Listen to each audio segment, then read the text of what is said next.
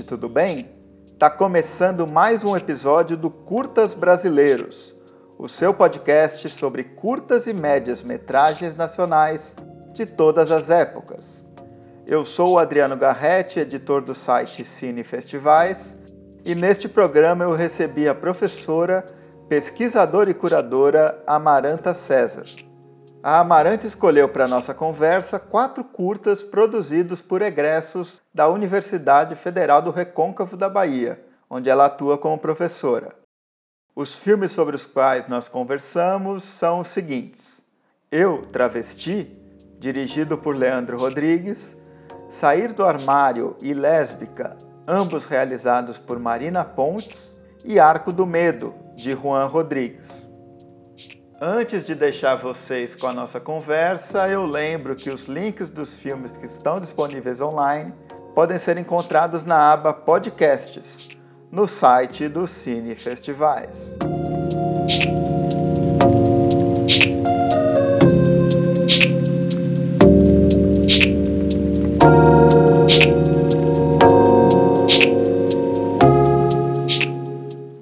Neste 17 episódio do podcast Curtas Brasileiros, eu tenho a grande alegria de receber aqui a professora, pesquisadora e curadora Amaranta César. Tudo bem, Amaranta? Seja muito bem-vinda aqui ao podcast.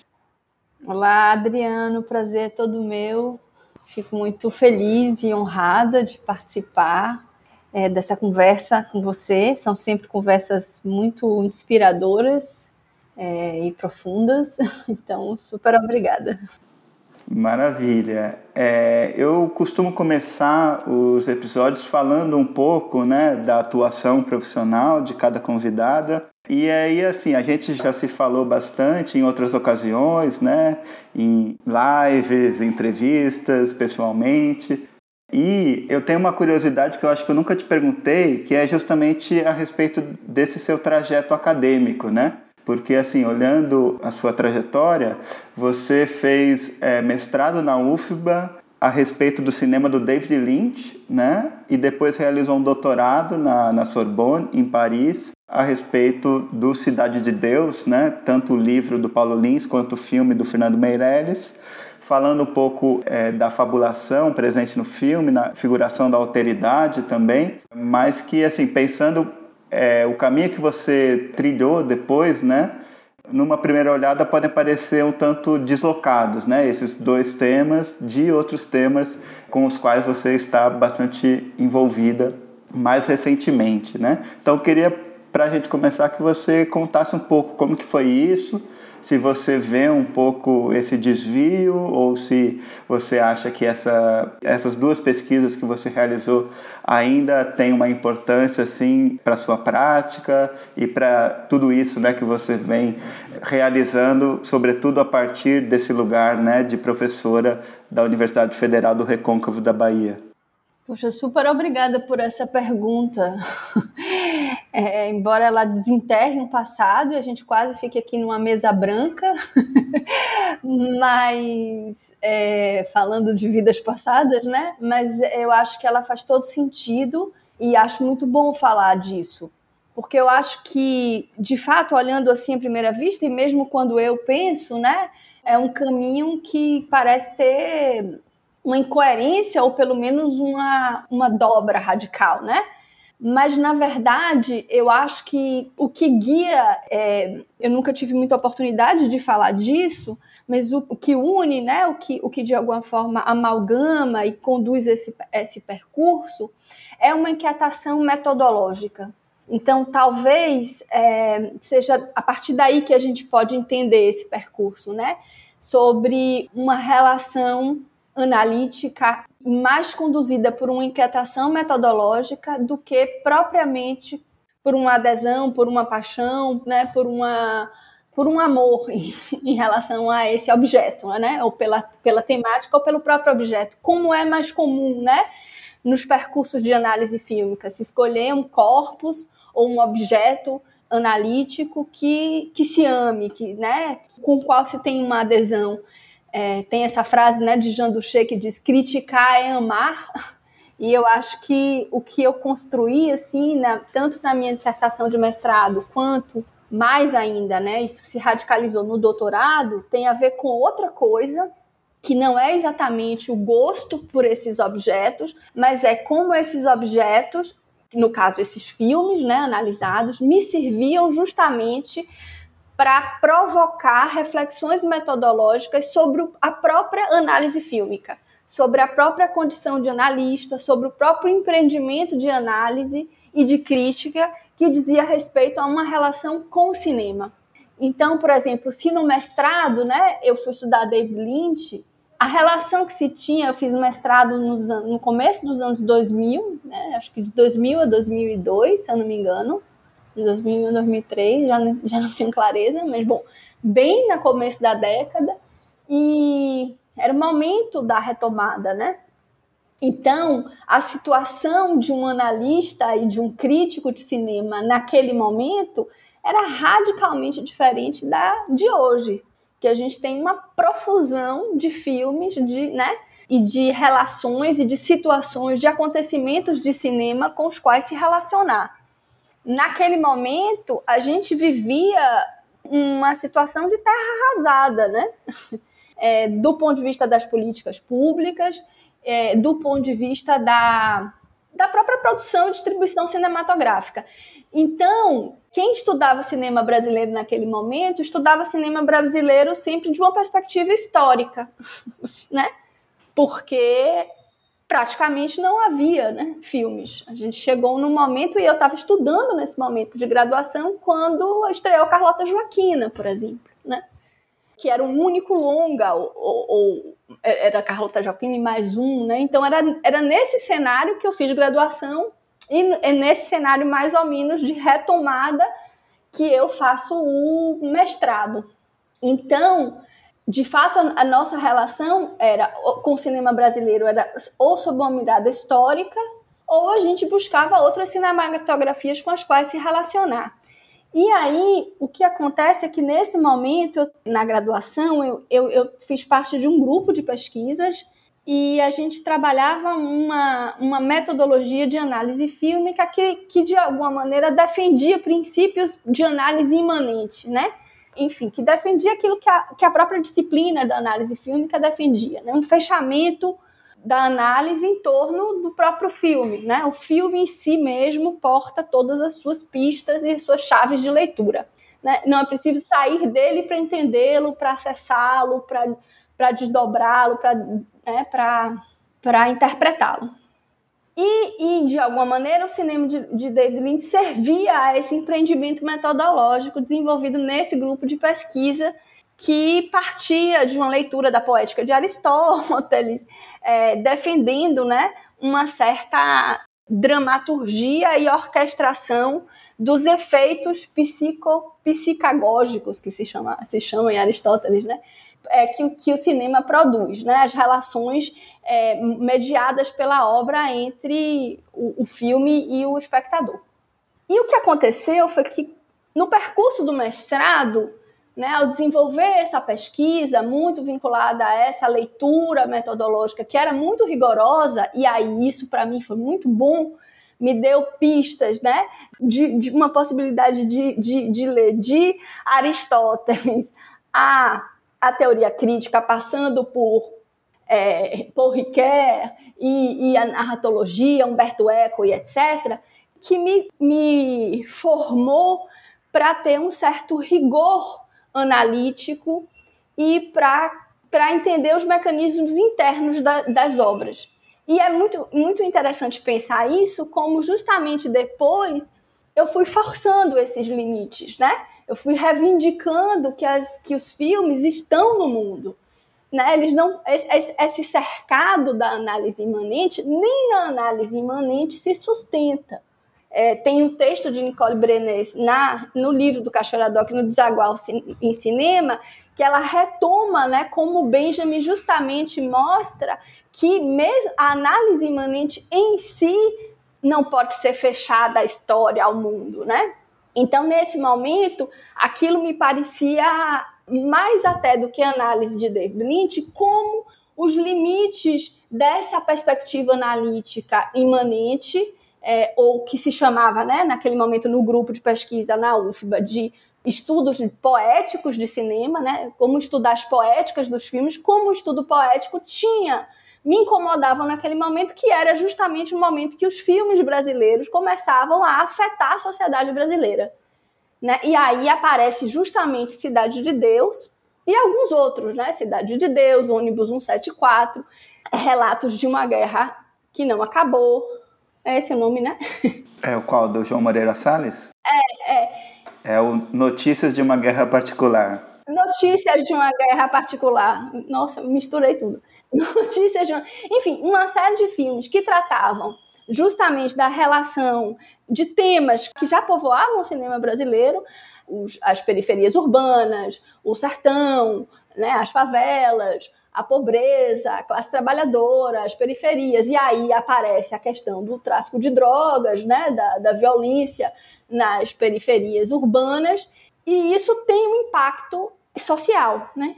A fortuna crítica desses filmes não está circunscrita ao campo cultural, não está circunscrita à crítica cinematográfica. E isso me desperta, né? Nesse momento em que esses filmes aparecem, no sentido de pensar, bom, temos aqui né, uma, um objeto analítico que a poética em si não dá conta do fenômeno que ele é.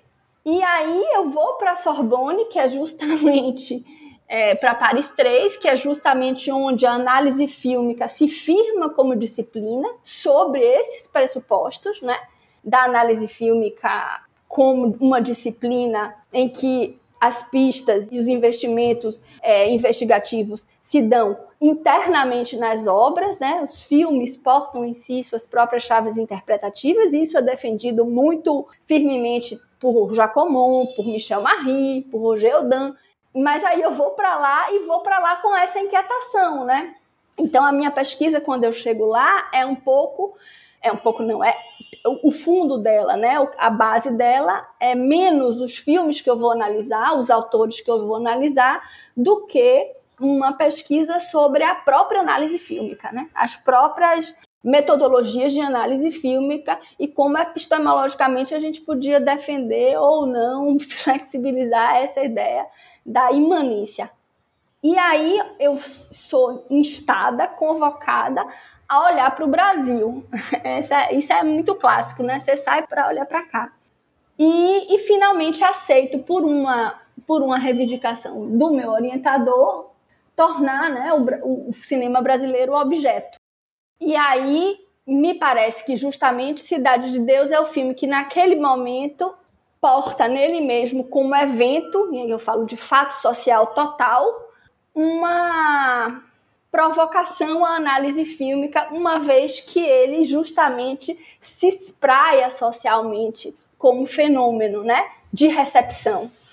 E aí eu vou analisar o filme a partir de alguns pressupostos, né? O primeiro pressuposto, pressuposto é esse, que o filme é um fato social total, esse filme especificamente, né? Mas aí tem uma defesa maior.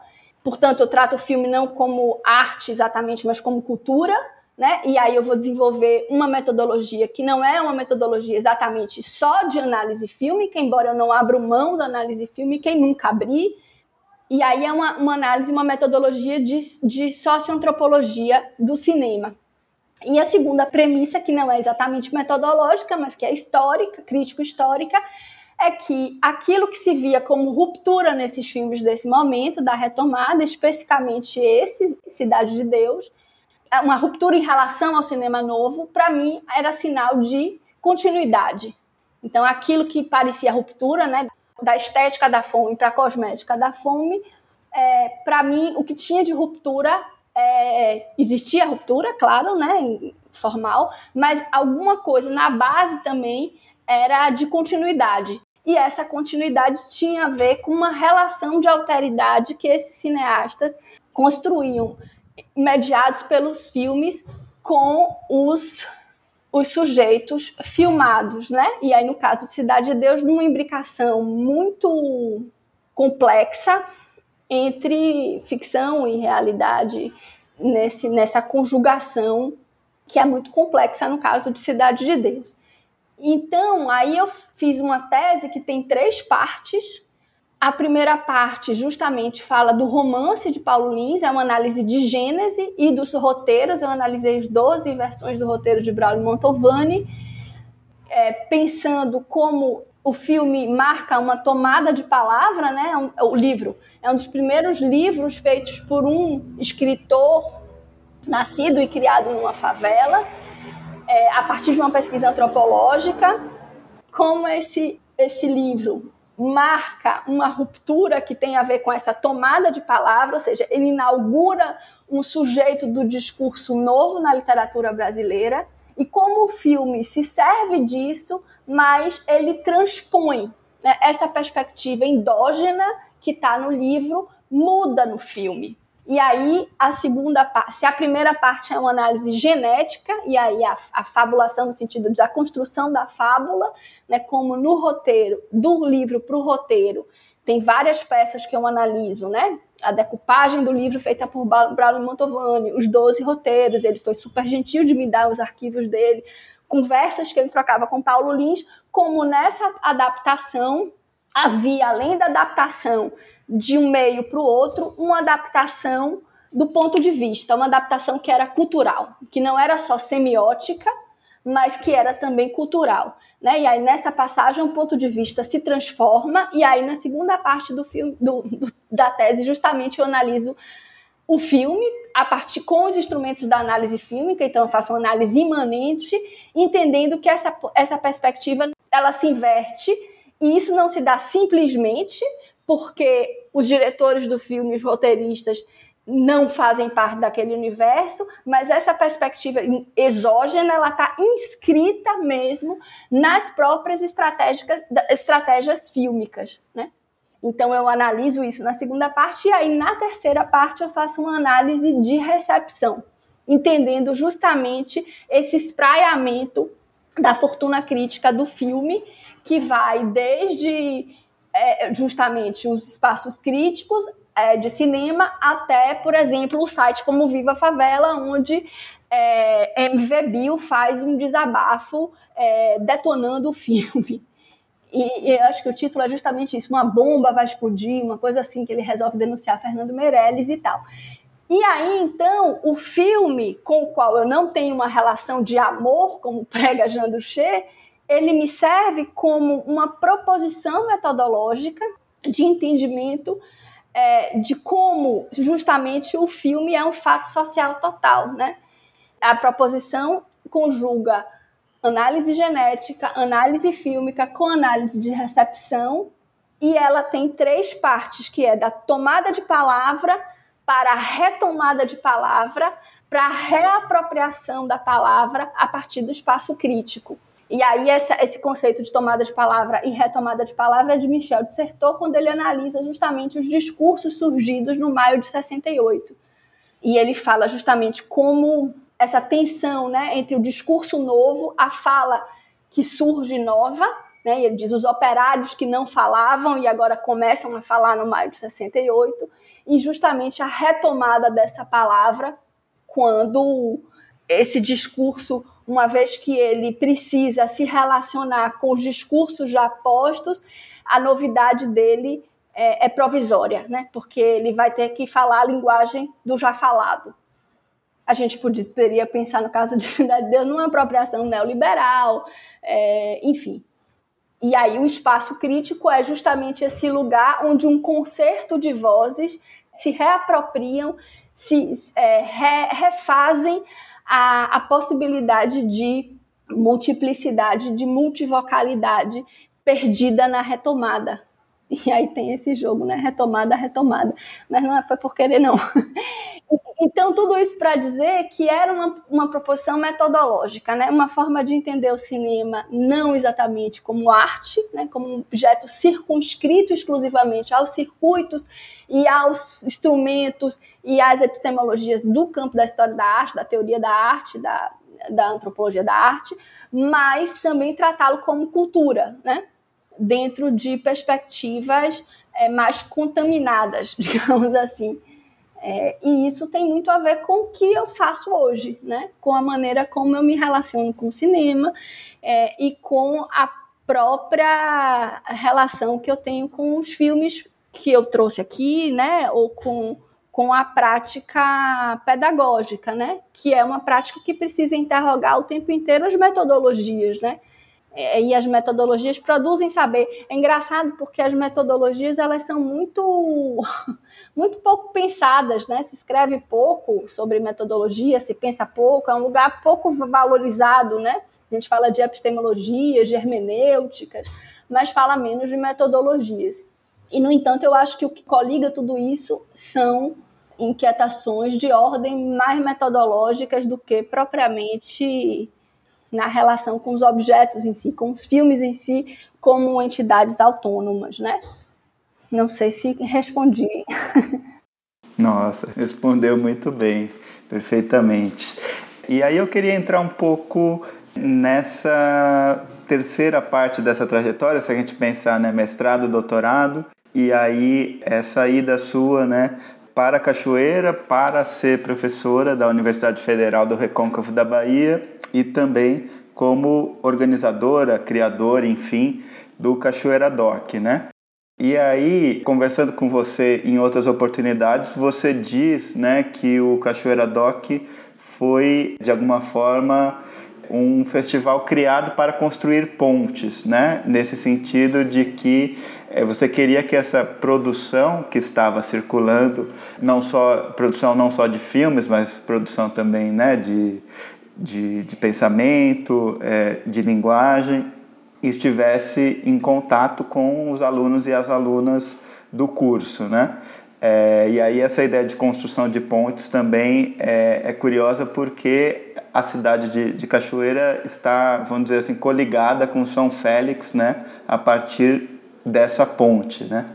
E uma coisa que eu queria te perguntar é justamente esse, esse lugar é, que, sobretudo, os curtas da universidade começam a ter em relação ao festival, né? Porque um dos intuitos de se criar o Cachoeira Doc era justamente trazer esse, esses filmes e, e esses pensamentos de fora, né?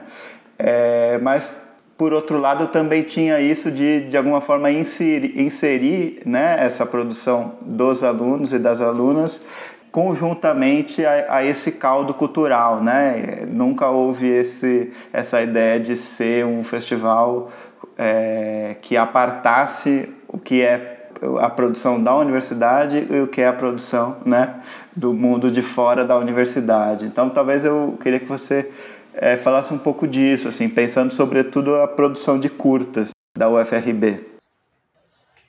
É, Bom, vou falar mais rápido assim de como se chegou, né? É, é, o, o Cachoeira Doc, ele efetivamente surge de uma proposição que é formativa, né? Então, quando eu chego em Cachoeira, é, tendo vindo de, de Paris e tendo vivido a graduação que eu acabei de, de, narrar, né? Que eu vivi, ou seja, me relacionando muito mais com o cinema é, estrangeiro do que com o cinema brasileiro, eu me dou conta de que é preciso criar mecanismos, estratégias, e, e estratégias às vezes como guerrilha mesmo, né? De favorecer uma cultura de cinema, né? Que é, sobretudo, essa possibilidade de ver junto, amar e odiar juntos, né? E construir um espaço crítico. Um espaço crítico nesse sentido que eu estava falando antes, né? Onde esse contracampo de vozes atua, né? esse contracampo de vozes que cercam um filme ou uma obra ganham lugar de existência. Então, para mim, era muito importante que a gente tivesse essa experiência conectada com aquilo que estava se desenrolando no presente. Uma vez que, por exemplo, minha experiência com os filmes do presente da universidade, na graduação, era com os filmes de fora. E com o cinema brasileiro eram com cinemas né, da história. Então, como conectar essa experiência da história com a experiência do presente? Pensando justamente em como os, os cinemas eles mobilizam, eles respondem, eles são atravessados pela própria experiência cultural, né, do contexto onde ele surge. Então, era muito importante para mim isso como como fortalecimento comunitário, né? como fator de construção dessa comunidade que ali começava a nascer. E aí, justamente, o que era muito interessante é, foi e vendo né, como a experiência de é, ver juntos, criticar juntos, debater os filmes, viver, né, construir uma vivência em torno dos filmes, que é isso que um festival constrói, né? Uma vivência em torno dos filmes, uma, uma experiência ampliada, alargada é, é, de espectatorialidade, que tem a ver com a construção de uma comunidade, né? Uma comunidade que orbita ali em torno desses dias de ver filmes juntos, de falar sobre os filmes, de brigar com os filmes, de brigar pelos filmes, de se amar com os filmes, de se amar por causa dos filmes. Então, isso tudo é profundamente formativo. E, e formativo não só porque oferece referências formais, mas porque oferece é, referências afetivas né? e políticas. Ou seja, aquilo que me mobiliza contra ou a favor de um filme resta em mim como uma pulsão que depois volta para os filmes que eu vou fazer. Então, obviamente, os filmes produzidos né, no, em Cachoeira, é, eles não estavam apartados. E aí, pensando que eu dou aula de documentário, né? Então, o festival, ele está ligado a uma experiência de ensino. Então, eu, eu o, o festival necessariamente está coligado, muitas vezes, inclusive, ele mudou de data, de período no ano, porque a universidade teve greve, e aí o calendário acadêmico mudou, e a gente precisava justamente colocar o festival junto com o calendário acadêmico. E eu me lembro que teve um momento que, a vez que a gente falou assim, vamos fazer o festival a gente vai ter que fazer o festival antes do Festival de Brasília. E todo mundo sabe o que, é que isso significa para um festival pequeno: é perder filme. E aí a gente ficou num maior drama, falou, pô, mas a gente vai se dar muito mal se a gente fizer isso. Falou, bicho, mas é isso, porque ou é, ou é fazer depois de Brasília e, né, e, e perder a conexão com o calendário acadêmico, ou é abrir mão de ter determinados filmes porque eles precisam passar em Brasília com inaditismo. Bora nessa, porque o, o, fundamental aqui é que a gente esteja dentro do calendário acadêmico, né? que isso tem a reverberação no, nos processos de ensino. E assim se fez. e a gente não perdeu tanto assim, porque finalmente as coisas é, começaram também a se transformar e a gente se deu conta de que aqueles filmes também que a gente estava passando não necessariamente eram os mesmos que estavam em Brasília, enfim, isso é papo para outro assunto que a gente já conversou muitas vezes, inclusive.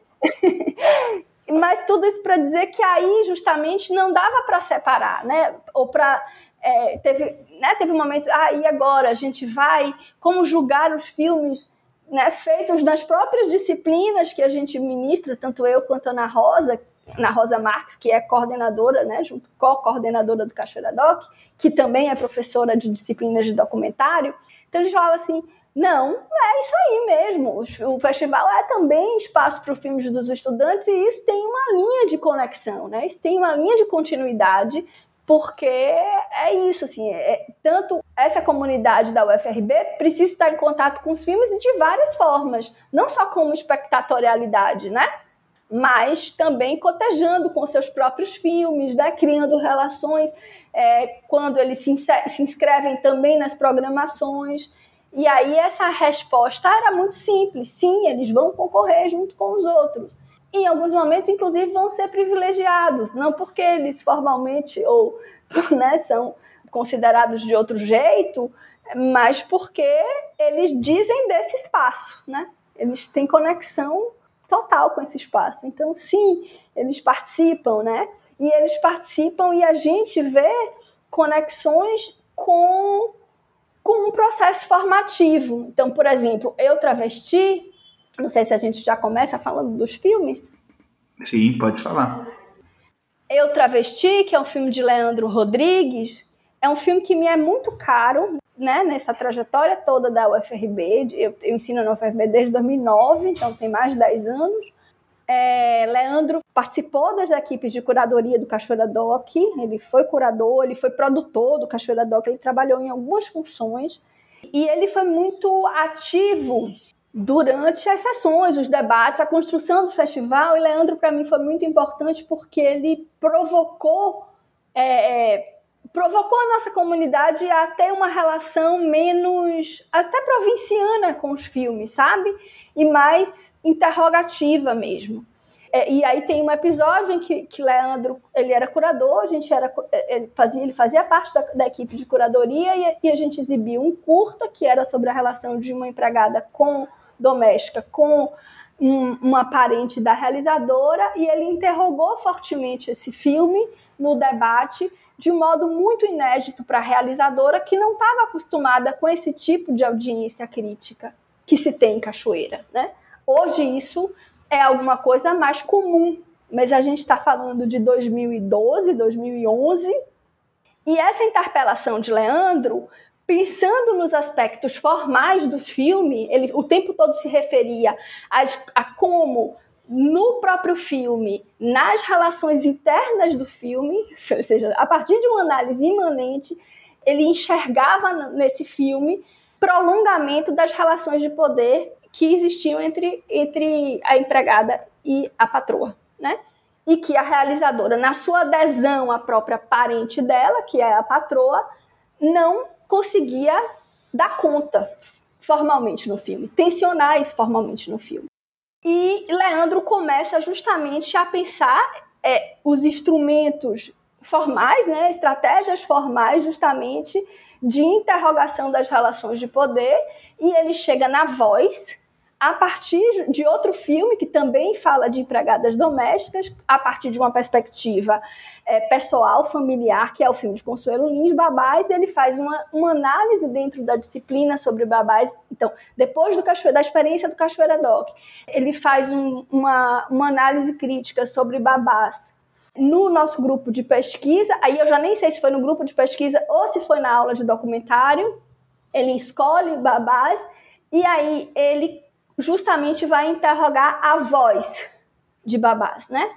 Que voz é essa? Como essa voz tensiona, re, re, reitera, refuta relações de poder. Então, ele está preocupado com o um aspecto formal do documentário, importante para um documentário ensaístico, essa perspectiva da voz em primeira pessoa, mas ele faz esse investimento analítico a partir de uma experiência pessoal dele, familiar também. Né? A própria mãe dele foi empregada doméstica, ele passou a infância né, trabalhando em casas de família, e é a partir desse lugar, da experiência histórica que ele constrói uma perspectiva crítica rigorosíssima que eu não tinha visto em lugar nenhum.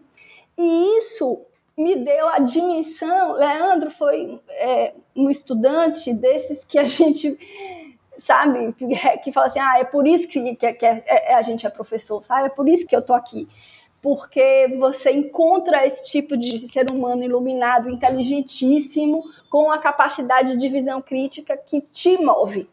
Então, ali eu entendi que o tipo de perspectiva crítica que a gente podia construir em Cachoeira tinha, né, estava justamente atravessado por experiências históricas. E essas experiências não faziam véu, né, não velavam justamente o rigor crítico, ao contrário, elas propiciavam uma mobilização crítica que em muitos casos era muito nova.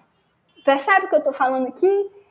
Que não é excludente ou dissoante de uma perspectiva histórica ou estética, de uma análise imanente. Ela conjuga. Então, aquilo que me preocupava lá na minha tese, eu via Leandro fazer efetivamente, né? Conjugar uma análise imanente, preocupado com as estratégias formais fílmicas, ao mesmo tempo atento, fundado, aterrado em uma situação histórica e numa experiência de vida dele, né?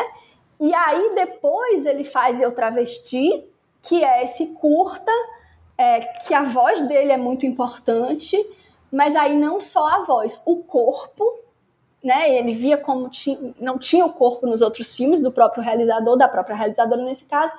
E finalmente ele joga o corpo dele na cena e não só o corpo, o corpo nu, desnudado, né? Então, é, você veja que tem um processo formativo e que não é um processo formativo de mão única, né?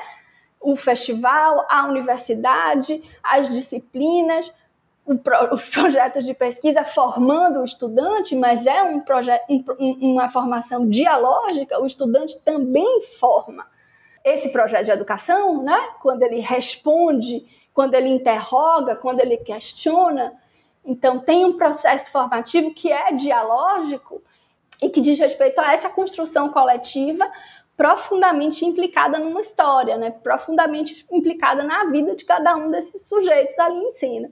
Então, Eu Travesti é esse filme que Leandro fez nessas disciplinas de, de gêneros do documentário e novas tendências de documentário, mas também desenvolvendo pesquisas num projeto de PIBIC, que eu orientava, e que tinha a ver com as relações com os dispositivos de articulação de diferenças culturais, ou seja, a voz como um dispositivo de articulação de diferenças culturais, pensando nas relações de alteridade que podiam ser desfeitas ou refeitas pelo cinema.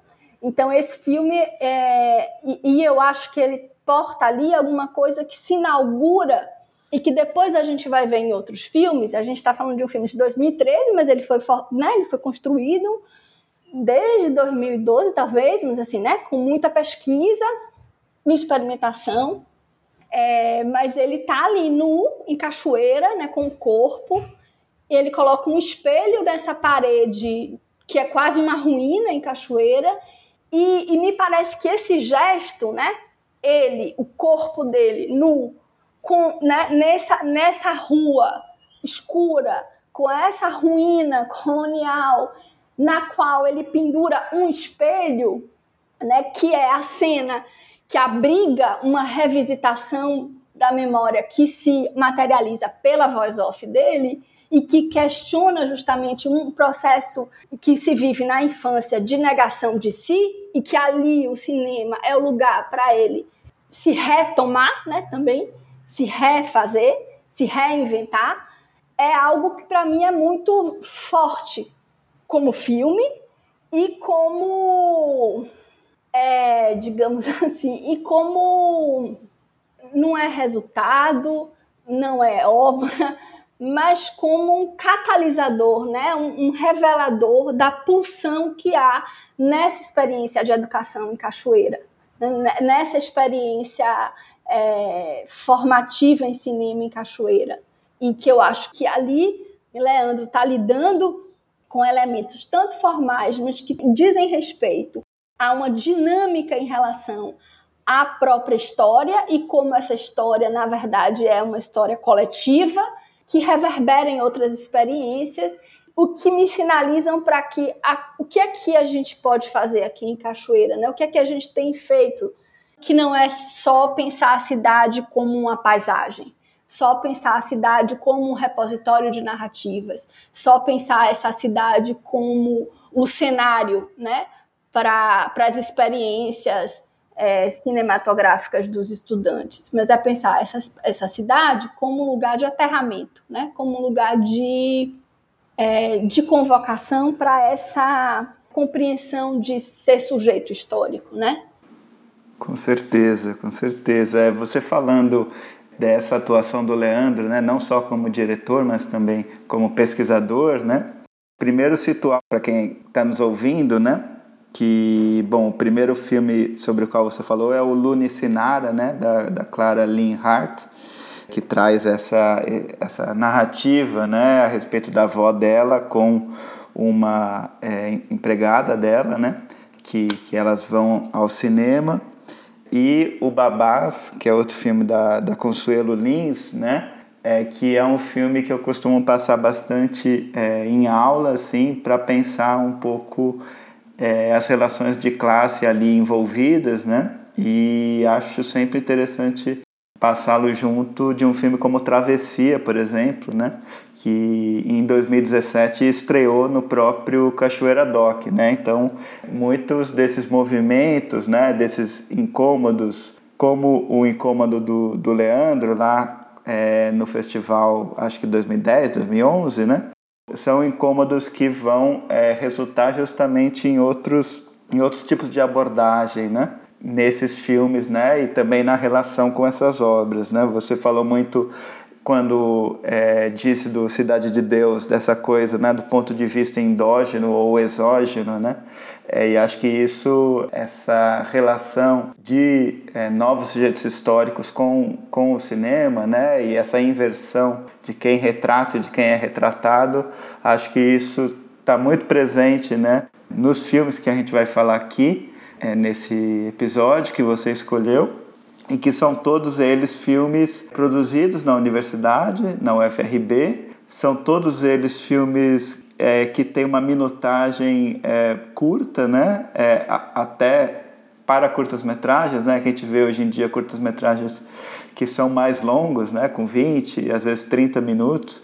E aqui nenhum filme ultrapassa é, a minutagem de 10 minutos, né? É, então acho que tem, é, acho que isso se deve muito também por eles terem sido feitos é, em processos dentro da universidade também, então tem uma, uma busca por uma certa concisão também, né, e um, e um certo encontrar a si mesmo também, né, e é, eu vou citar aqui os quatro filmes rapidamente, né, que a gente vai conversar aqui. Um deles a gente já colocou na roda, né, que é o Eu Travesti, do Leandro Rodrigues, de 2013. Tem também o Sair do Armário, da Marina Pontes, e o Lésbica, também da Marina, de 2018. E o Arco do Medo, do Juan Rodrigues, que é de 2017, né?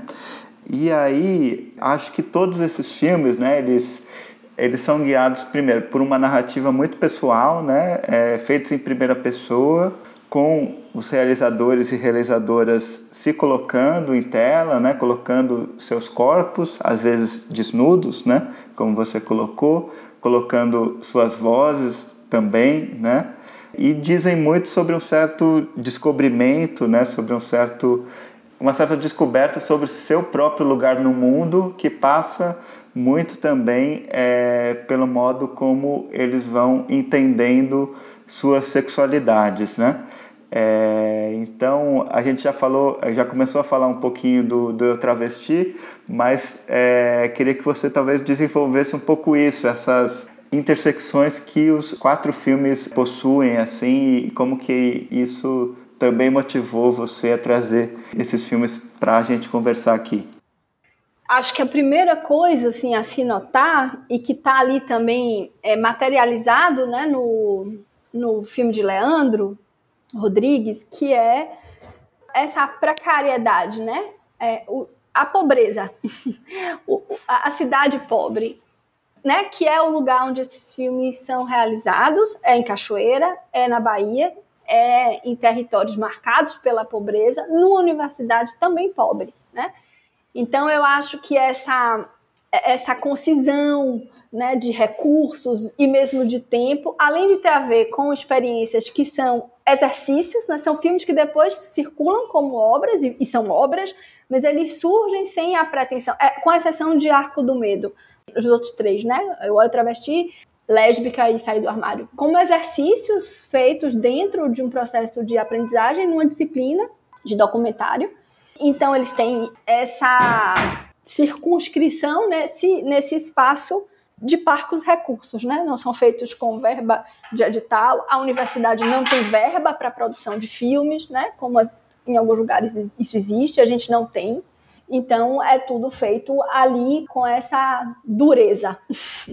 E aqui eu não estou fazendo a apologia, não, da falta de recurso. A gente sofre e sofre cada vez mais com isso. É, não é segredo para ninguém que a universidade pública brasileira sofre um ataque feroz que tem como estratégia matar pelo sufocamento, né? Então, eu não estou fazendo de jeito nenhum apologia a essa falta de recursos, que isso tem nos atingido de modo cada vez mais cruel, a ponto de faltar água, né? Os orçamentos, a gente vê isso aí, é, diminuíram de forma que, se a gente estivesse no presencial, a gente teria dificuldades de, de abrir as portas, né? É, mas isso é um dado, né? E é um dado do aterramento, eu acho. É um dado de um modo de produção que se faz nessa situação, nessa, nessa condição, nesse, nesse lugar né, de, de pouco recurso.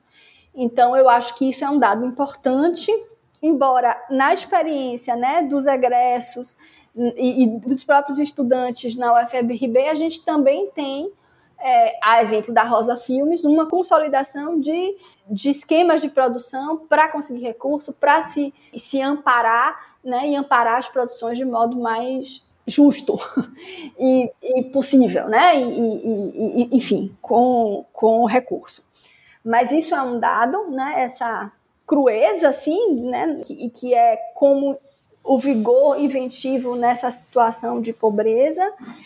E a outra coisa, que é a pobreza da universidade, tá? É a pobreza da, de, da universidade, não é a pobreza de nenhuma outra ordem. A outra coisa tem a ver com isso, né? Com esses processos de auto-reinvenção, de reinvenção de si, e que me levou muito a pensar como esses, esses filmes surgiam, é, como começou a aparecer muitos filmes, isso, em primeira pessoa, com né, os, os, próprios realizadores falando das suas experiências é, de modo muito profundo. A gente vê no filme de Marina sair do armário, né? Isso é, é, visceral, aquela investigação sobre sua própria história, sobre sua, sua, sua sexualidade, sua relação, a relação com a família. O filme de Juan também tem um mergulho vertiginoso ali, visceral, sobre sua, né, sua, sua condição no mundo, que é interseccional, né? E isso, isso contrariava o que estava no projeto político-pedagógico do curso, feito antes de, de, todo esse corpo docente que hoje está na UFRB chegar, né? É, eu chego, isso já existe. É, é um curso de cinema que é com ênfase em documentário.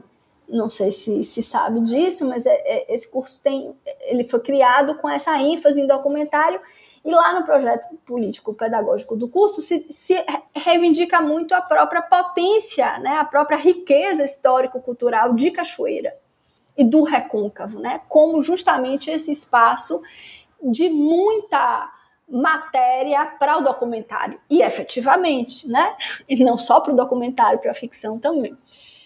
O que acontece é que muitos filmes que aparecem nas disciplinas de documentário, e aí depois essa ênfase cai, né?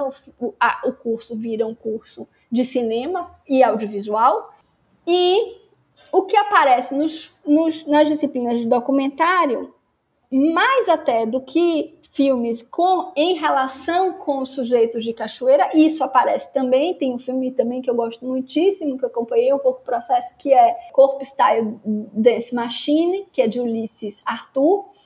Com, com um, um, morador de Cachoeira, um, uma personalidade queer cachoeirana chamado Tikal. Então, esses filmes existem e eles são muito importantes na relação que a universidade faz com os sujeitos da cidade e que mostra a complexidade, a riqueza dessas relações, mas aparece muito esses filmes de, né, de investigação, de reinvenção de, de si. O que me parece muito, muito importante, né? E aí eu, eu comecei a me pensar que, que a gente poderia simplesmente dizer, ah, isso é uma moda, é uma tendência, como está lá dito em cinema contemporâneo, né, no filme. Exato, do Felipe André Silva, né? Isso. É, é uma tendência do cinema contemporâneo. Eu, eu arriscaria dizer que há algo aqui muito diferente né, do que as experiências, mesmo de escrituras de si, de filmes em primeira pessoa, amplamente estudados né, e vistos na, no documentário brasileiro ou no documentário mundial, né? Aqui tem alguma coisa outra que me parece presente, né? Nesses filmes. Primeiro que eu não acho possível falar exatamente de escritura de si, mas eu tenho a sensação de que a gente pode falar mais desses filmes como rituais de incorporação, né, de si, de reincorporação do eu. E além disso, é o entendimento de que eu é esse que está ali, né? É, por mais que a gente também entenda né, que esses sujeitos desses filmes em primeira pessoa, das escritas de si, eles nunca são encerrados na subjetividade, na singularidade deles, mas eles têm conexões com a história. Mas aqui me parece que esse processo de autodescoberta ele está intimamente ligado justamente a essa compreensão da sua posição histórica no mundo. Então eu tenho a sensação que fi os filmes eles são convocados por essa força que tem em Cachoeira, que é uma força de conexão histórica, de aterramento, como eu dizia, né? Então esse eu e essa família que aparece nesses três filmes, ela aparece ali como não é a mãe de Marina, não é a mãe de Leandro, né? E aí tem uma tensão, inclusive, na, na medida que esse, esse, essa família não tá ali como imagem, é um sinal de que ela tá ali como a estrutura, né? A estrutura, o racismo estrutural, a opressão de gênero estrutural, a LGBTfobia estrutural, né? Como a lei e os regimes de opressão né, dos sujeitos minoritários. E aí eles não, eles partem muito claramente desse lugar, inclusive eles se relacionam com essa com esse ambiente efervescente politicamente da UFRB, de Cachoeira, né, com muitos movimentos estudantis, é, então eles, eles estão atravessados pela energia das lutas e que esse momento né, tem da, da nossa vida, é, mesmo acadêmica, mas isso também se dá num, numa esfera subjetiva, né? Como isso marca essa existência e uma dobra na vida, né? Uma dobra nesse momento de vida que é o momento da, da nossa vida na universidade. Então eu acho que tem muitos elementos muito interessantes para desdobrar muita análise em relação a esses filmes nessa relação, que família é essa que aparece aí? Que medida é essa relação entre né, é familiar que aparece nesses filmes? É diferente de uma tradição do documentário de família no Brasil, né? Por exemplo, né, das, dos documentários de busca, né, nesse conceito lá que Jean-Claude Bernardet forja, né, para Passaporte Húngaro, 33, de, de Sandra Kogut, 33 de Kiko Goif, os próprios filmes acerca né, da, da ditadura. É, me parece que aqui tem uma, tem uma outra coisa, que não é exatamente essa busca por um resgate histórico, né, como diz Maria Clara Escobar, né, investigar a história do pai é investigar a história do país, mas aqui eu acho que é outra coisa ainda. Não é exatamente isso, mas é como a história apagou esses sujeitos, né? Como a história é um fardo para esses sujeitos. E como é preciso descobrir dentro da história, marcado pela história, mas negá-la. E negá-la significa intervir na história, né? Como tem uma cisão parental nos dois primeiros filmes, né? E aí no de Juan isso aparece numa imbricação muito mais complexa de temporalidade que explode, né? Esses limites que eu acho é, impressionante essa formulação que ele faz, né? Que no filme de Leandro, né? A família é a negação desse corpo. No filme de Marina também, mas no filme de Juan a família também é negada, né? E aí, nesse caso, é uma família negra. É, é a família toda negada, né? E aí ele retoma a família como, como afirmação, né? Da herança é, a partir da invenção desse outro corpo insurgente, como ele chama. Então, se no filme de Leandro a gente tem uma pergunta, eu travesti, uma impossibilidade de nomeação, e Marina. E aí eu gosto de ver os dois filmes juntos e eles foram feitos em intervalos muito pequenos de tempo. Os dois foram feitos numa disciplina de documentário como exercício. E aí no primeiro essa conversa duríssima com a mãe dela, né? Para qual não há imagem e não há imagem possível, né? Porque é preciso justamente não nomear, não, imagi não imaginar no sentido de não dar imagem à mãe para que ela não seja esse sujeito único, né? Ela está falando ali com a mãe dela, mas ela está falando também com um discurso, né? Que, que é opressor para tanta gente. E ali Marina sa sair do armário, né? Ela, ela sai do armário, mas não tem imagem, né? Ou seja, ela está ainda confinada na, no apagamento. Mas aí no filme seguinte, que ela faz meses depois, ela surge, né? E, e eu acho muito interessante que, a, é, que, se a gente pensa na continuidade, a gente sai dessa cidade escura que é Cachoeira para uma zona ainda mais escura que é a casa de onde saem, né? Esses estudantes. E aí no Lésbica ela sai num momento correndo por essa rua escura para frente do espelho também. Então de novo volta o espelho, né? E ela se auto nomeia, né? Se autoafirma a partir da nomeação. A nomeação aqui é importante, né? Se para Leandro a nomeação é impossível, né? Ele ele escapa, ele interroga justamente a nomeação de gênero como fator de opressão. Para Marina, essa nomeação é essencial como redentora, né? como, como lugar de afirmação de si. E aí, Juan, ele já está para além da nomeação, né? Ele já está numa zona de indiscernibilidade, de opacidade, que é justamente essa potência queer, né? a reivindicação queer, né? para além da, do nome, para além da identidade. E ele tensiona o tempo, isso, o tempo todo isso, né? as diversas caixas que podem aprisioná-lo. Né? É, quando a gente está pensando na opressão de, de gênero, ele está já falando da opressão racial, quando a gente tá, já está na, na via da opressão racial, ele volta com a LGBTfobia, então ele vai curto-circuitando esses esquemas de marcadores de diferença em sua é, empreitada opressiva, numa trajetória de libertação que não nega a família, mas retoma essa família como afirmação, né? Como aquilo que não foi, não pôde ser para essa família, vai ser por mim. Então também tem uma, um cruzamento de temporalidade que não é evolutivo, né? Eu saí de uma zona de infância, de opressão em casa, para uma zona de afirmação que me, me faz romper, mas aí uma complexificação total desse cenário. Então é essa construção que eu vejo entre esses filmes me parece bem, bem, bem bonito de pensar assim, né? No quanto há de, de pistas para uma pedagogia, por exemplo, em cinema quanto o documentário também é, pode. O ensino do documentário pode se inspirar nessas experiências desses filmes, né?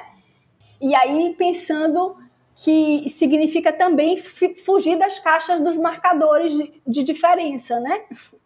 Não significa simplesmente, que não é simplesmente, mas enfim, não significa essa virada, essa, essa movimentação epistemológica descolonizadora que a gente precisa na universidade fazer e que a gente tem sido convocado a fazer para contestar ainda o ranço colonial, patriarcal, machista, é, racista, né, que a universidade tem e, e, que é um trabalho que tem sido demandado e que tem sido feito e que nos exige uma, um rigor, né, de pensamento para fazê-lo com a força que ele precisa ter, é, aqui diz respeito a isso. Não significa só mudar o currículo da história do cinema, incluir né, filmes de mulheres, de, de, de, de sujeitos LGBTQIA, ou do cinema negro, né, na história do cinema. Incluir um, um pensadores é, mulheres, críticas, negros, LGBT. Não é só disso que se trata, né? É, é, é disso que se trata, é mudar as referências, né? Também, mas há algo mais, há algo metodologicamente que, há, que esses filmes me parecem portam assim uma pulsão, sabe?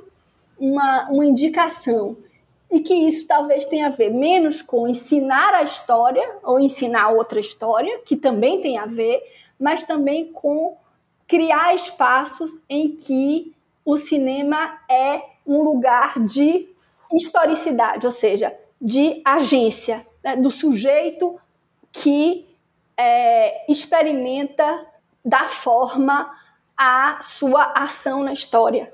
Não sei se ficou claro isso. Sim, sim, foi ótimo.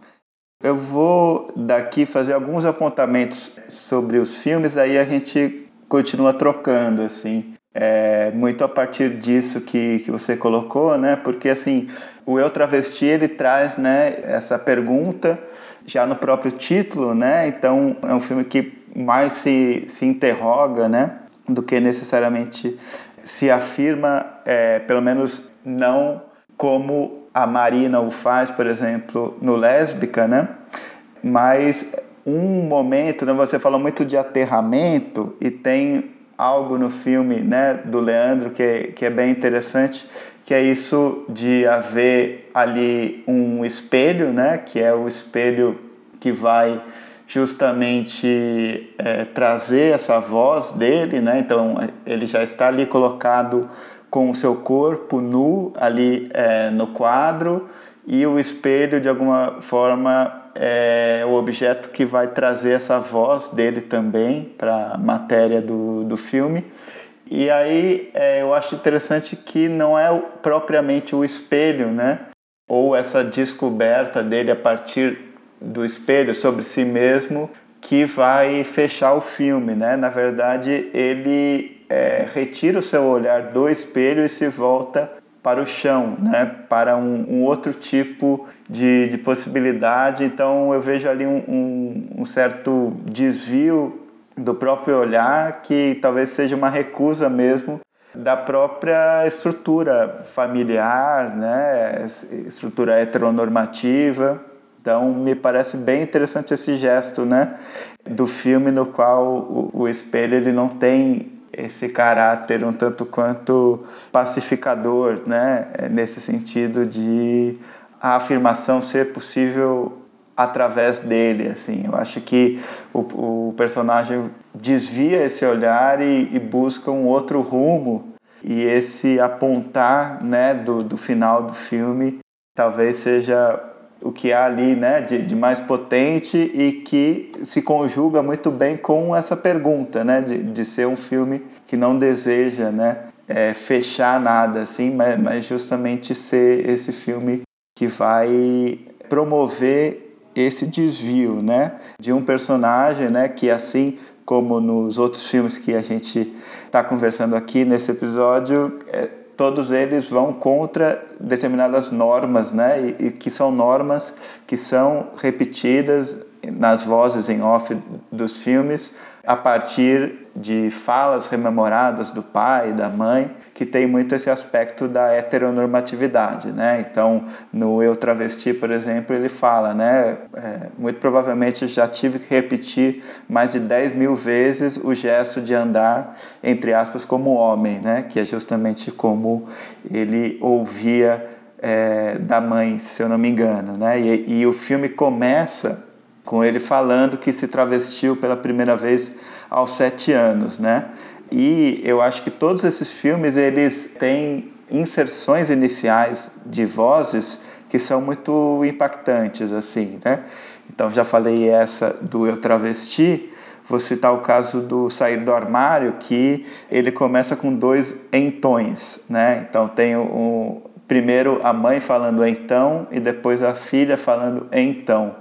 E eu acho que essa palavra, normalmente, quando você está conversando com alguém e diz essa palavra, ela prenuncia algum tipo né, de, de conversa mais, mais séria, de colocação é, de si, né? E de alguma forma é um, um gesto de, de montagem, né? De começar o, esse diálogo, né? Que foi gravado justamente por esses dois entões, assim, que, que me parece que de alguma forma vai falar muito bem sobre essas duas mulheres, né? E, e o quão esses, essas visões de mundo, né? E, enfim, esse, esses modos de olhar para o mundo, de experienciarem determinados desejos, determinados afetos, né? Se colocam, né? Então a mãe com esse pensamento, né, de que nada vai mudar, né? Ela nunca vai aceitar a filha como ela é, sendo lésbica, né? E com falas muito fortes, muito violentas, né? Então tem isso de dizer para ela preferir que ela ficasse sozinha, né? Dizer que não é natural. É, e tem também essa fala que é justamente uma espécie de requisição de uma exclusividade de preconceito, né? Ela fala, não quero que você sofra preconceito dos outros, já basta o meu e do seu pai, né? Então é, é muito dolorido, assim, tudo isso, né? Para ela e para quem é, está assistindo, e daí ela tem esse, esse gesto, como você falou, de se centrar né, na banda sonora. Na imagem a gente só vê esse, esses letreiros né, do que está sendo dito. Mas é isso, né? Não, não era necessário ali nenhuma imagem e acho que tem essa coisa, né? Muito que, que você colocou também de não individualizar, né? E de colocar isso também como algo mais estrutural do que algo simplesmente individualizado de uma determinada é, pessoa, né? É, então acho que, que isso é bem interessante no, no, no sair do armário, né? e que é um gesto que vai ser retrabalhado né, no Lésbica, que, que é esse filme que vai justamente, de alguma forma, trazer diversas analogias é, a essa lesbianidade da diretora, da Marina, né? Então, ela se coloca aí já de um modo muito mais é, afirmativo, né? É, um tanto quanto alegórico, colocado ali naquele espaço primeiramente, sobretudo nesse espaço do estúdio, né?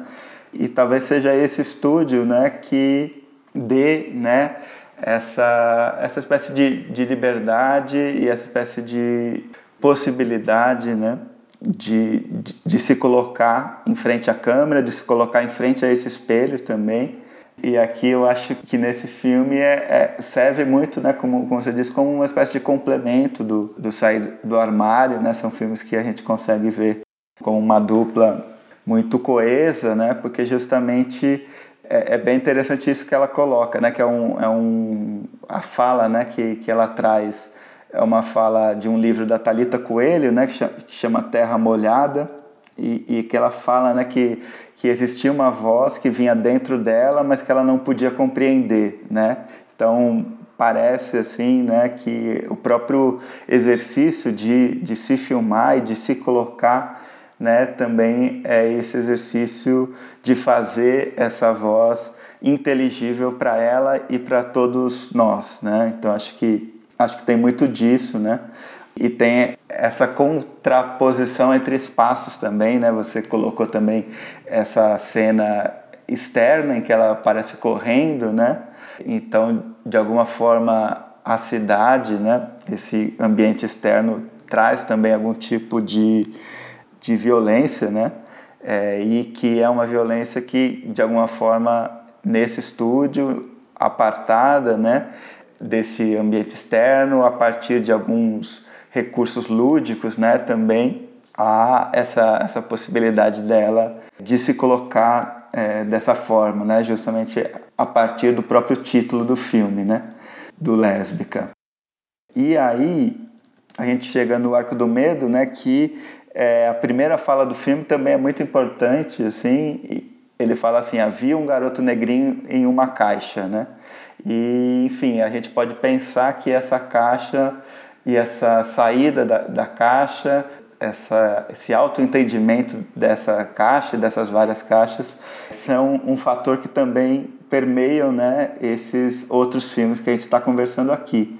É, então, vou passar de novo a palavra para você, se você quiser comentar algo é, disso que eu, que eu coloquei, e também aí a gente já adentra é, no Arco do Medo, que eu acho que é um filme que a gente consegue falar muita coisa também.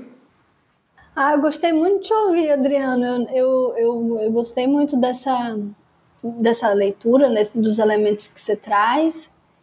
Eu acho impressionante como filmes curtos, né, é, que eles são, como eles têm uma profusão de elementos, né?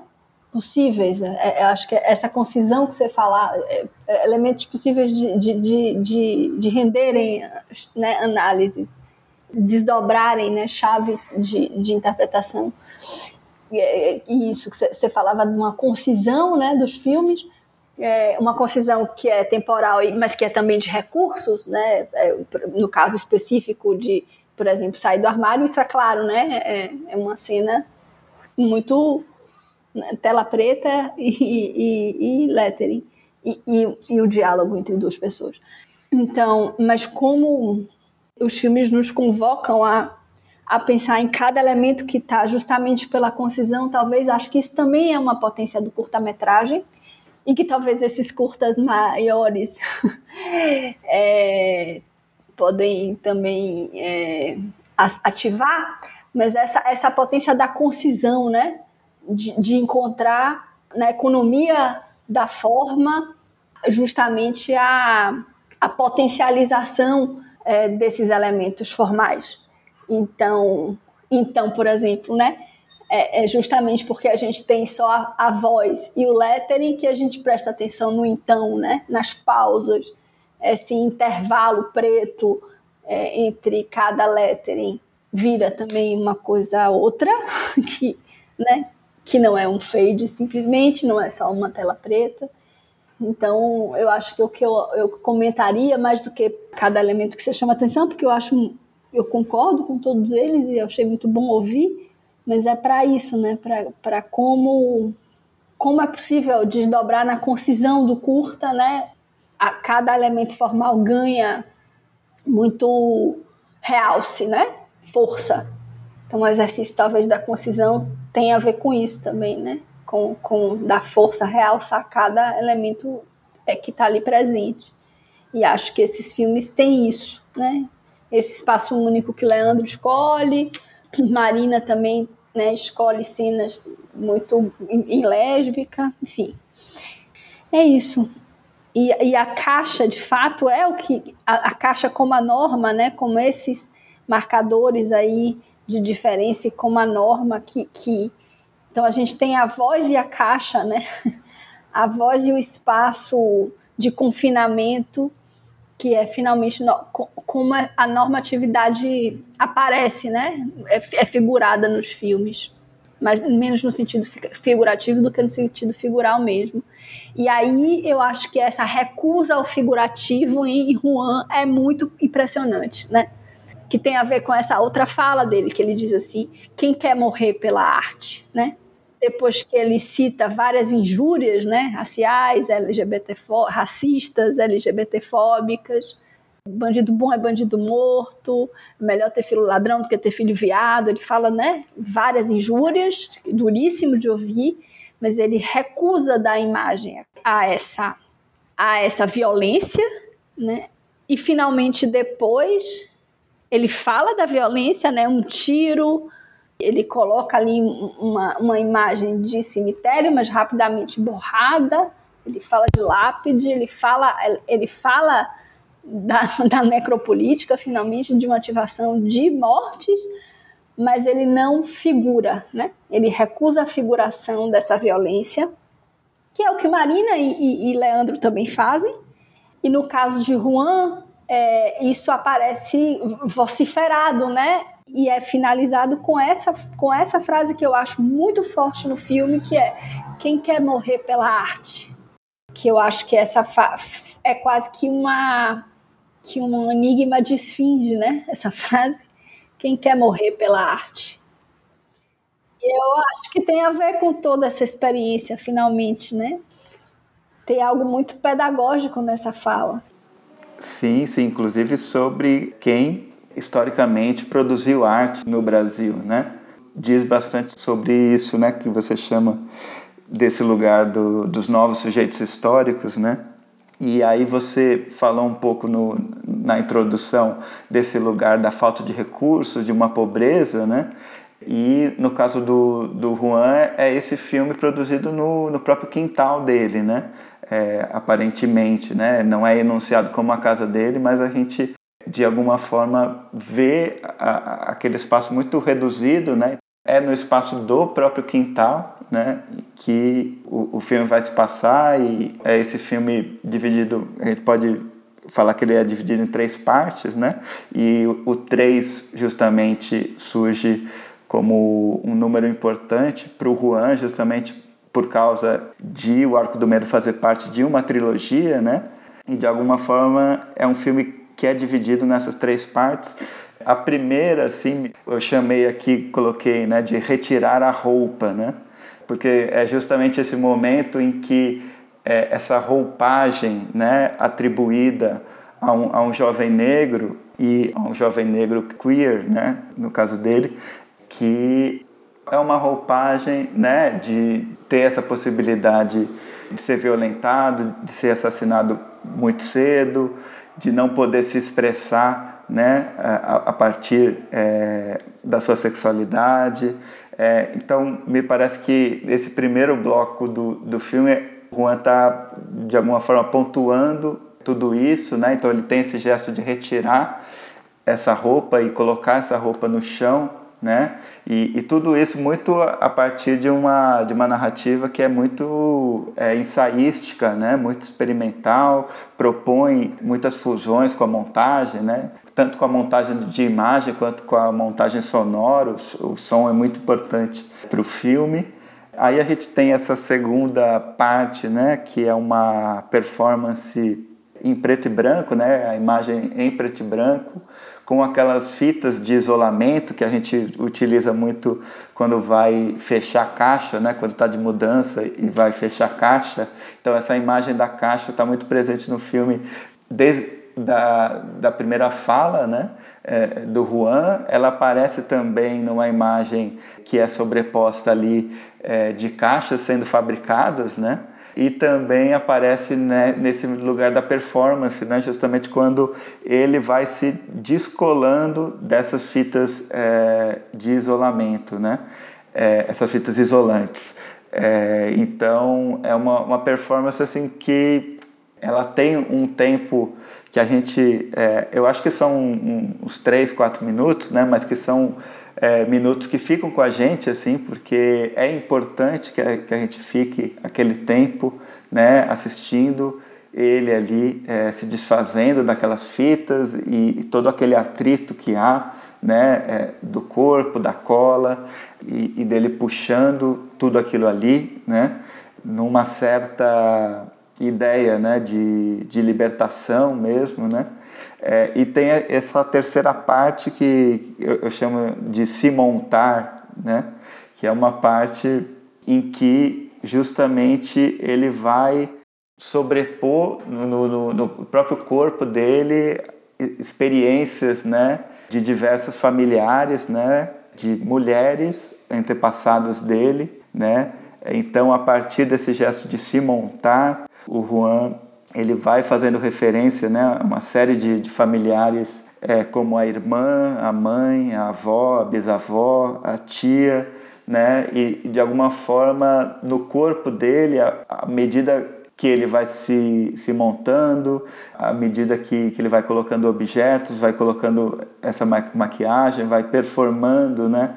Parece que há uma espécie de corporificação né, de todas essas experiências e, e de todas, todos esses atravessamentos né, é, da raça, do gênero, são atravessamentos que vão se colocando ali na, na imagem, né? E o, o, filme ele lida muito com esses atravessamentos também a partir do som, né? Como ele é um filme que quer se relacionar com essa ideia também do afrofuturismo, né? Então, em alguma medida, naquele quintal, né? E aí eu acho que talvez seja uma coincidência, né? Mas a gente tem um outro grande filme brasileiro é, chamado Quintal, né? Do André Novaes, que, enfim, vai, vai propor também uma espécie de fenda temporal ali, mas que é uma fenda temporal de outra ordem, né? É, mas para mim o que o, o Juan faz a partir, né? Dessa dança, dessa performance e, e dessa colocação, eh, dessa é, evocação de todas essas mulheres da família dele é justamente isso, é abrir uma espécie de, de, de fenda temporal também e de como ele, ele cita, né, de se colocar como um corpo supervivente, né? Então a gente pode pensar num corpo o qual, né, essa, essa materialidade do quintal e desse tempo presente, né, talvez não dê conta, né? Então é algo que se expande, que atravessa e que vai alcançar outros lugares, outros tempos e, enfim, vai propor outras narrativas que não essa narrativa tão, né, presente do enclausuramento a determinadas caixas. Então acho que o filme do, do Juan é, permite muitas dessas leituras assim. Sim, é muito impressionante esse filme, né? Eu, eu, eu, eu, fico muito impressionada, impactada com, com a força dele. E eu gostei muito dessa sua formulação da fenda temporal, né? que é uma fenda temporal numa perspectiva de tempo, não esse tempo da nossa cultura, né, da, que divide presente, passado e futuro, mas uma fenda temporal, é, atemporal, né, em que o tempo também está, o presente é o futuro, o futuro é o passado, enfim, como lá no princípio Banto, né, o, o passado no presente como futuro. Então eu acho que é muito forte mesmo essa ideia de fenda e, e dessa e dessa superposição temporal. Parece às vezes aquela fala, né? Essa frase que muitas mulheres negras é, referência assim, quando falam referências hoje no Brasil, assim falam, é, é, repetem isso, né? Nossos passos vêm de longe. Então a sensação que, que aquilo ali que, que essa performance de Juan é uma é uma elaboração uma corporificação, né, e uma elaboração performática dessa ideia, né, que, que se materializa tão fortemente ali na performance, junto com a voz, com sons, com essas sobreposições de, de imagens de galáxias, cosmos, outras, outras é, entidades cósmicas que aparecem ali também representadas, né, convocadas.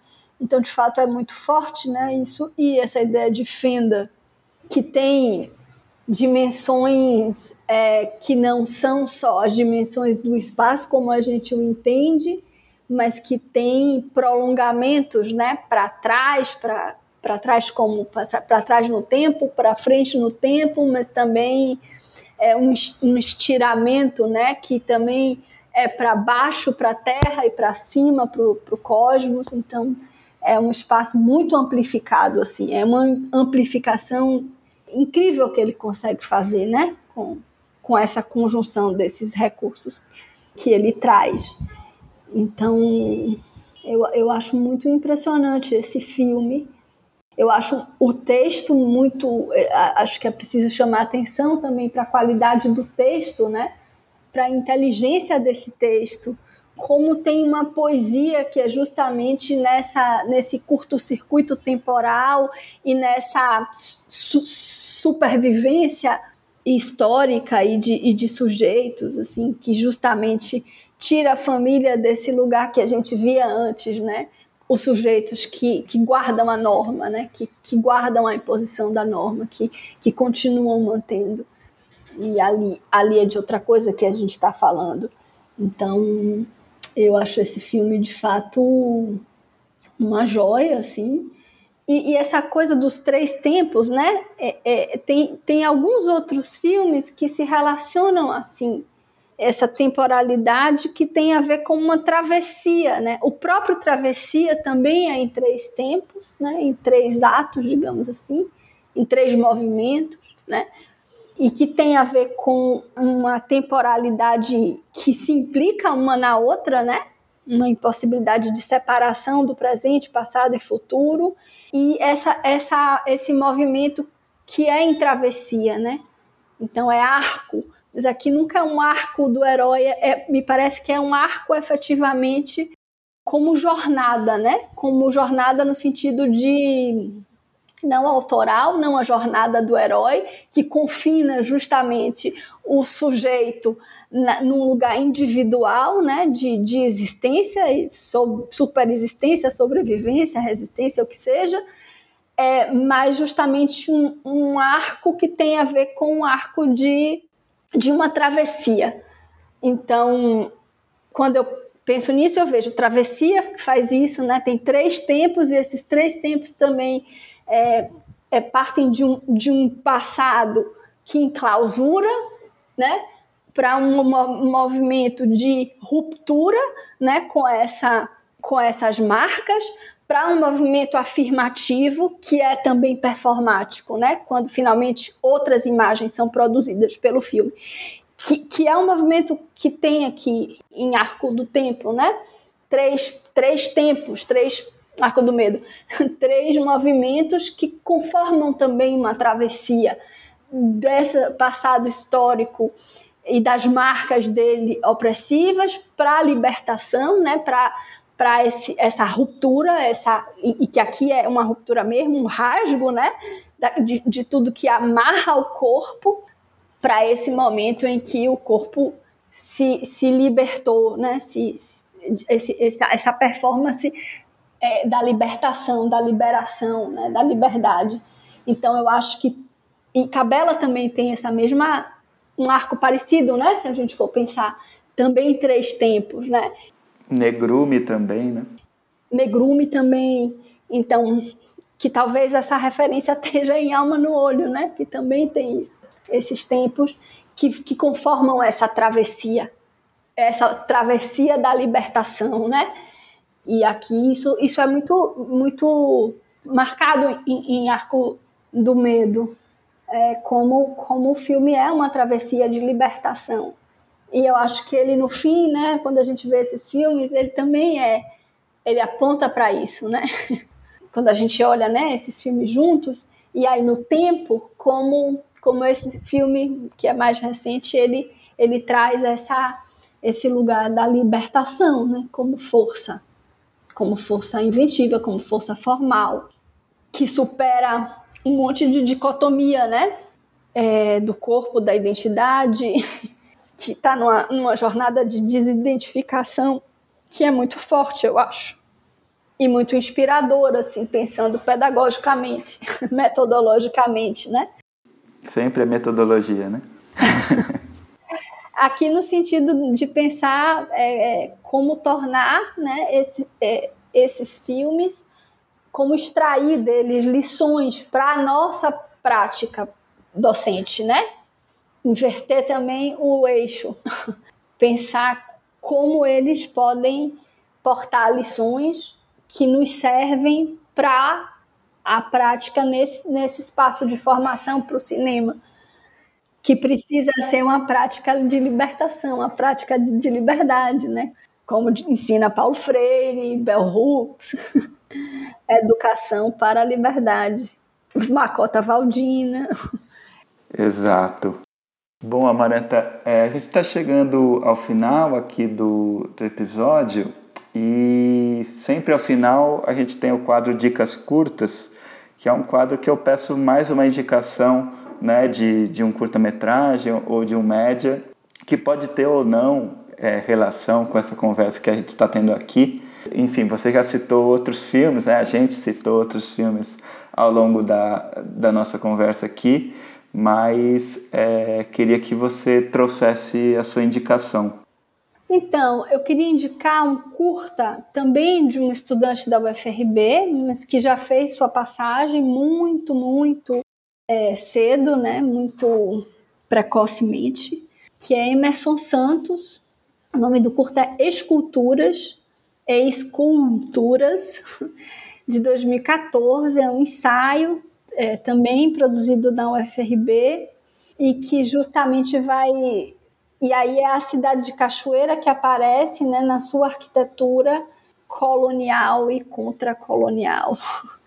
Então, são sons e imagens captados em Cachoeira, em São Félix, que justamente vai tensionar a presença colonial na cidade, é, daí o título Ex-Culturas, né? e justamente os, os, os, signos da cultura negra, né? da, da presença negra na cidade. Então queria deixar indicado aí esse filme, uma espécie de sinfonia da cidade de Cachoeira. É, a gente, eu falei muito de Cachoeira aqui como esse aterramento e não como uma paisagem, e eu acho que esse filme justamente trabalha nisso, né, com a paisagem sonora e visual, mas sem perder de vista uma perspectiva crítica da história. Ao contrário, né, faz isso para ativar essa perspectiva crítica. Sim, com certeza. É, eu conversei sobre esse filme no episódio 14 aqui do podcast com o Fábio Rodrigues Filho. É, a gente conversou, além do Esculturas, a gente falou sobre O Menino e o Velho, que é um filme que reúne né, o Lázaro Ramos, ainda criança, né, com 8 anos de idade, com o Mário Guzmão, e a gente falou também sobre Vaga Carne, da, da Grace Passou e do Ricardo Alves Júnior. Então fica a dica também para quem está ouvindo para voltar lá no episódio 14 que a gente comenta o Esculturas com mais, com mais tempo, né? Ah, que bom, excelente. Eu poderia ter indicado o próprio Tudo que Apertado Rasga, do, de Fábio Rodrigues Filho. Que também eu comentei no episódio 16 com o Heitor Augusto. Que é um filme, se eu, se eu tenho ainda um, um, o, o direito de falar rapidamente dele, mas que eu acho que tem justamente essa essa dinâmica que eu tentei falar brevemente aqui entre uma perspectiva é, da história e da historicidade, né? Uma dinâmica entre a história e a historicidade. Então, o, o filme ele trabalha com arquivos, né? Mas na montagem, para mim, justamente o que ele faz não é só uma retomada, uma reconstituição da história, mas é também é, abrir essa brecha, rasgar a história para que a historicidade da experiência desses atores negros apareçam. E aí eu estou falando isso pensando num conceito de historicidade de, de Muniz Sodré, né, que ele diz assim que a historicidade é justamente a vivência, né? É, é a, a, historicidade é, é o fazer ativo dos homens e das mulheres dentro da história, né? Então a historicidade é justamente aquilo, o vivido concreto, a possibilidade de atuação, de transformação, né, de agência de, dentro da história. Então ele fala isso, ou seja, o fazer ativo dos homens e das mulheres dentro da história. E às vezes, é isso, eu já falando contra e a despeito da história, né? Então me parece que o filme de Fábio tem essa dinâmica, né? não, não só revi, revisita e refa, propõe uma revisão, né? uma, uma, uma nova, uma outra perspectiva para a história do cinema, com esses arquivos históricos dos filmes, mas ele injeta nessa história a historicidade da experiência negra desses atores, ou seja, a atuação dos homens e mulheres é, na história, às vezes até contra a história, a despeito da história. Então acho que é muito forte isso nesse filme. Com certeza. Então eu vou dar minha indicação também aqui.